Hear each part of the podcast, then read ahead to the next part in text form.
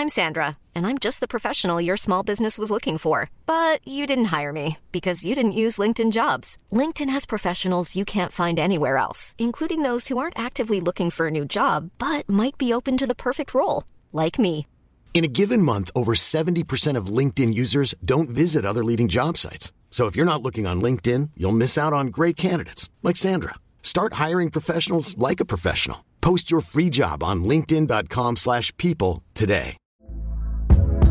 Hey there, it's Michelle Norris. I'm host of a podcast called Your Mama's Kitchen. When I travel, I'm usually looking for a way to find a taste of home when I'm not at home. And one of the things I love to do when I am at home is entertain. And Airbnb allows me to do that. When I was in California recently, I rented a house that had a great kitchen. And when we were sitting around the table, we we're all thinking, we're in someone else's house. Someone could be in all of our homes as well.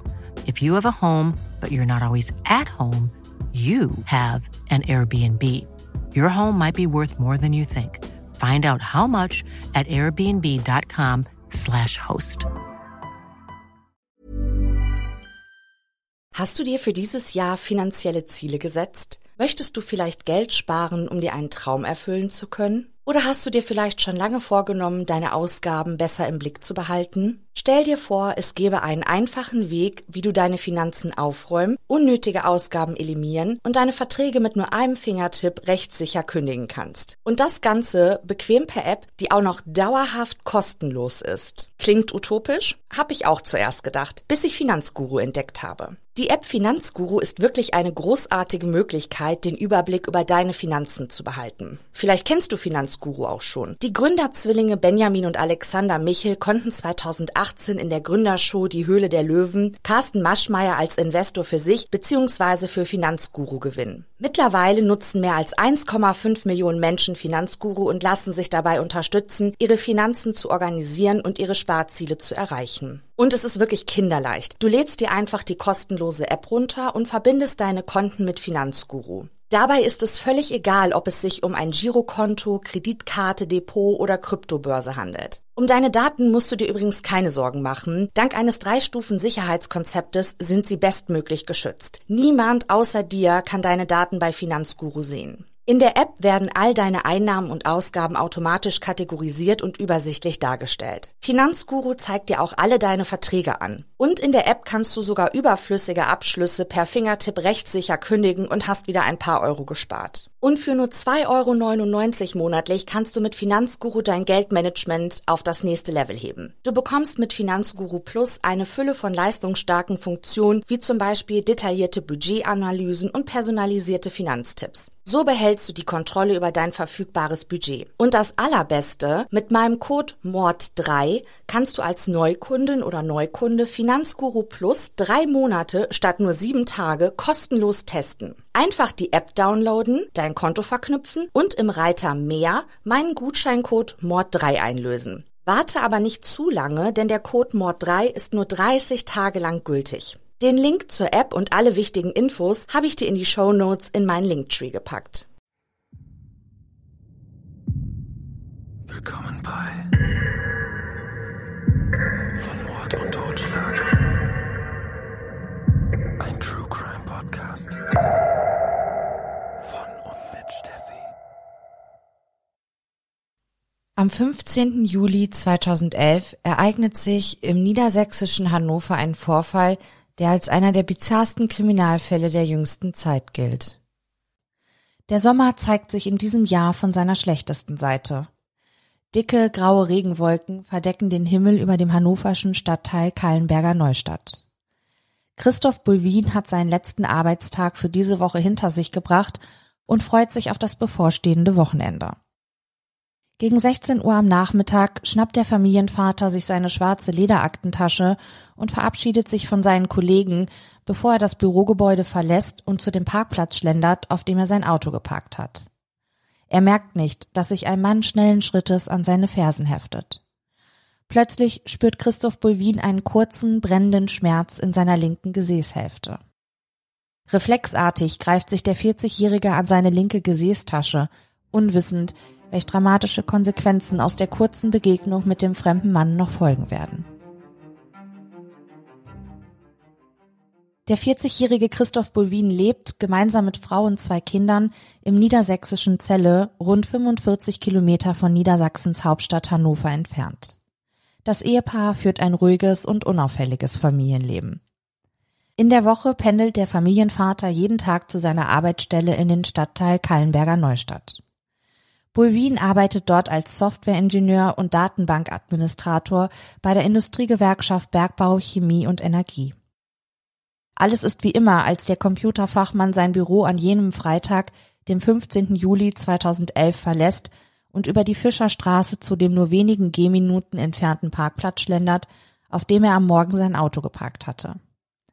In Gedanken versunken merkt der 40-Jährige nicht, dass eine hagere Gestalt aus einer Ecke heraustritt und beginnt, den Familienvater zu verfolgen.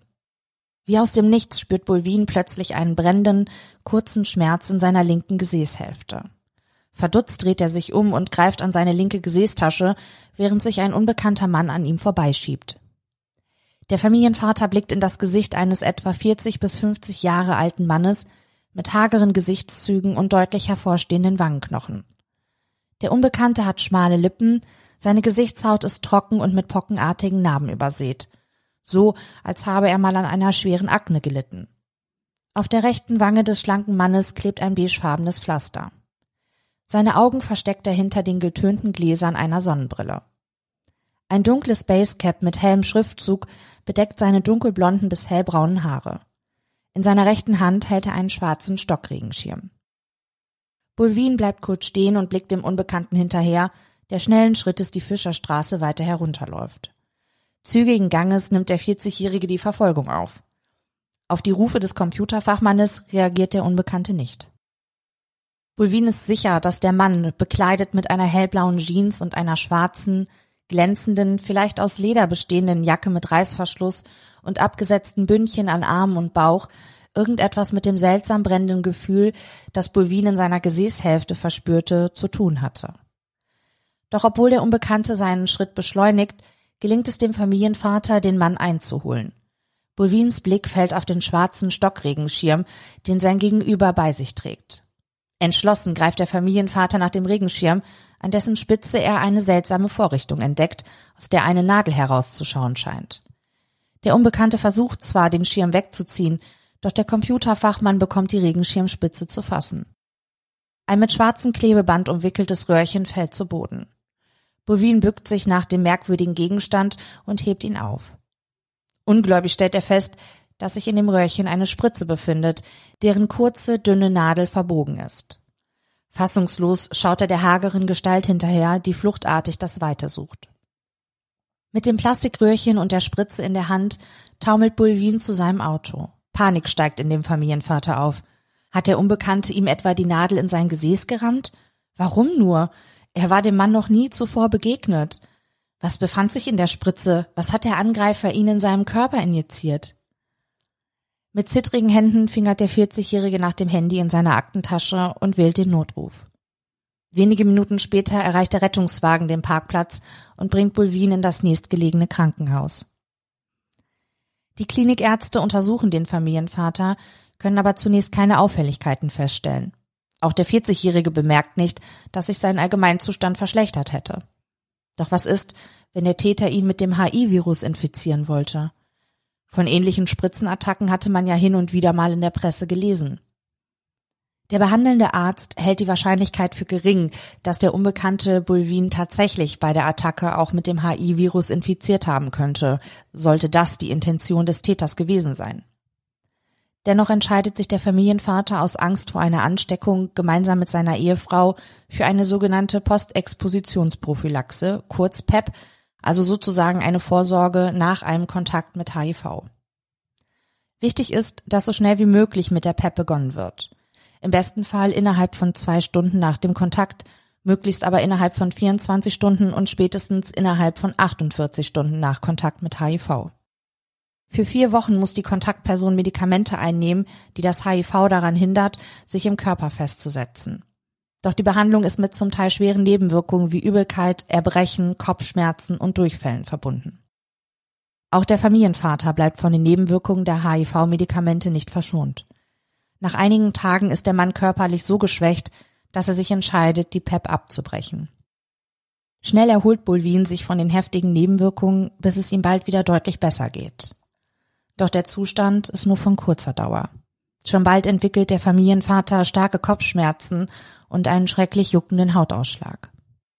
Der Mann muss stationär in einem Krankenhaus behandelt werden. Doch die Ärzte wissen nicht, warum Bulwin an den Symptomen leidet. Noch anhaltende Nebenwirkungen der PEP können sie ausschließen. Schnell wird klar, dass der immer schlechter werdende Zustand des Familienvaters mit der Spritzenattacke zu tun haben muss. Die Entzündungswerte im Blut des Mannes sind deutlich erhöht.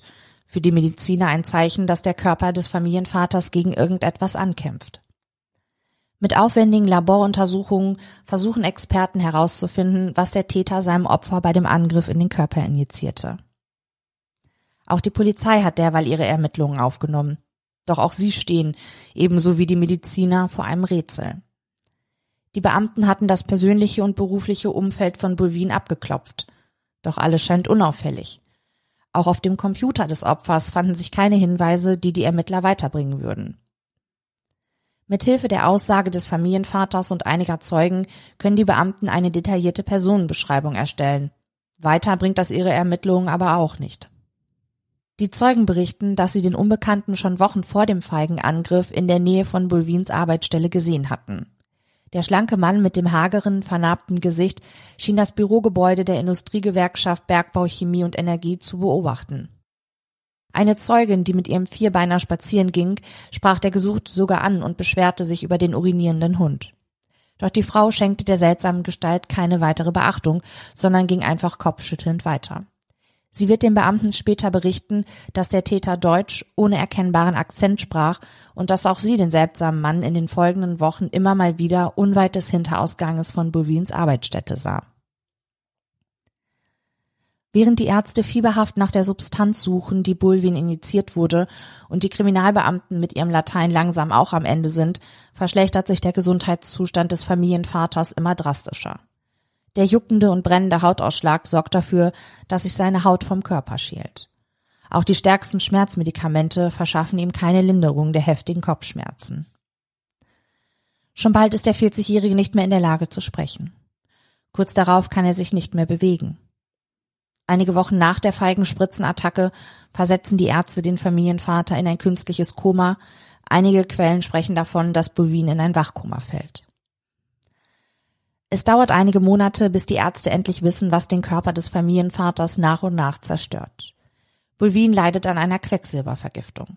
Zwar wissen die Mediziner nun, woran ihr Patient leidet, doch sie wissen auch, dass für den Mann jetzt jede Hilfe zu spät kommt. Im Blut eines gesunden Körpers finden sich höchstens drei Mikrogramm Quecksilber. Im Blut von Bulvin konnten die Ärzte unglaubliche 4200 Mikrogramm nachweisen. Zehn Monate nach der Spritzenattacke erleidet der Familienvater, ausgelöst durch die Schwermetallvergiftung, einen epileptischen Anfall. Zu viel für seinen geschwächten Körper. Nur zehn Tage vor seinem 41. Geburtstag stirbt der Mann, einigen Quellen zufolge in einem Pflegeheim oder einer Reha-Einrichtung, nach einer langen Leidenszeit an den Folgen des Angriffes durch den Mörder mit dem präparierten Stockregenschirm. Erst eine anschließende Obduktion bringt endgültig Klarheit. Der Täter hatte dem Mann Dimethylquecksilber verabreicht. Die Ermittler, die zuvor von einer Quecksilber-Thallium-Verbindung ausgingen, finden heraus, dass es sich bei Dimethylquecksilber um eine organische Quecksilberverbindung handelt. Der Täter muss ein umfangreiches Wissen bezüglich der Herstellung von chemischen Stoffen haben. Dieses hochtoxische Gemisch stellt man nicht mal ebenso her. Erst in den Körper gelangt, greift das Gift die Nerven an. So auch 1997 bei der amerikanischen Chemieprofessorin Karen E. Wetterhahn. Die 48-Jährige war eine weltbekannte Spezialistin für die Giftwirkung von Schwermetallen. Zehn Monate vor ihrem Tod war ihr ein Missgeschick passiert. Sie verschüttete einen, vielleicht auch einige wenige Tropfen Dimethylquecksilber, eine farblose, etwas süßlich riechende Flüssigkeit, auf ihre Hand. Doch die Experte machte sich keine Sorgen. Immerhin hatte sie ja Handschuhe getragen. Doch was die Familienmutter zu jedem Zeitpunkt noch nicht wissen konnte, Gummihandschuhe aus Latex bieten dem Träger Schutz vor Säuren und Laugen. Doch einige organische Stoffe, wie Dimethylquecksilber, dringen durch das Latex auf die Haut und werden so vom Körper aufgenommen. Fünf Monate nach dem Vorfall im Labor bemerkte die Chemieprofessorin erste Symptome wie Sprach- und Bewegungsstörungen, Es folgten Hör- und Sehausfälle. Die Frau ahnte, dass sie an einer Quecksilbervergiftung litt, doch ein Entgiftungsversuch scheiterte. Zu lang lag das Ereignis im Labor schon zurück. Später konnte rekonstruiert werden, dass eine winzige Menge Dimethylquecksilber von 0,3 bis 1,6 Gramm dazu führte, dass die 48-Jährige in ein Koma fiel, bis sie schlussendlich zehn Monate nach dem Vorfall im Labor an der Vergiftung, in deren Folge ihr Zentralnervensystem geschädigt wurde, verstarb. Fortan wurden allen Chemikern, die mit Dimethylquecksilber hantierten, empfohlen, während ihrer Arbeit Handschuhe aus synthetischem Nitrilkautschuk zu tragen. Die Kriminalbeamten ermitteln nach dem Tod von Christoph Bulwin wegen einer Körperverletzung mit Todesfolge und fischen weiterhin in trüben Gewässern. Sicher sind sich die Polizisten nur, dass es sich bei dem Täter nicht um eine verwirrte Person vielleicht aus dem Drogenmilieu handelte. Der Mörder wusste ganz genau, was seinem Opfer für Qualen bevorstanden, als er ihm die präparierte Regenschirmspitze in das Gesäß rammte. Möglicherweise handelt es sich bei Bulvin um ein zufälliges Opfer, oder vielleicht hatte der Täter den Familienvater mit seinem eigentlichen Opfer verwechselt. Oder wollte sich der Unbekannte mit der Spritzenattacke insgeheim, aus welchen Gründen auch immer, an Bovins Arbeitgeber rächen? Doch diese Spekulationen bringen die Ermittlungen auch nicht weiter. Im April 2013, knapp zwei Jahre nach dem Angriff, der für das Opfer tödlich endete, stellt die Staatsanwaltschaft die Ermittlungen ein. Es gibt keine Anknüpfungspunkte mehr für weitere Untersuchungen, alle Spuren sind ausermittelt. Für Christoph Bulwins Frau, Kinder und Angehörige muss die Zeit nach der Spritzenattacke, das lange qualvolle Leiden des Mannes und sein früher Tod ein ungeheuer schweres und schreckliches Erlebnis sein.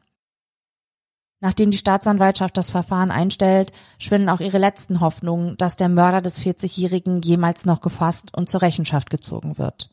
Da helfen auch die tröstenden Worte der zuständigen Staatsanwälte nichts, dass die Ermittlungen jederzeit wieder aufgenommen werden könnten, sollte es neue Erkenntnisse geben.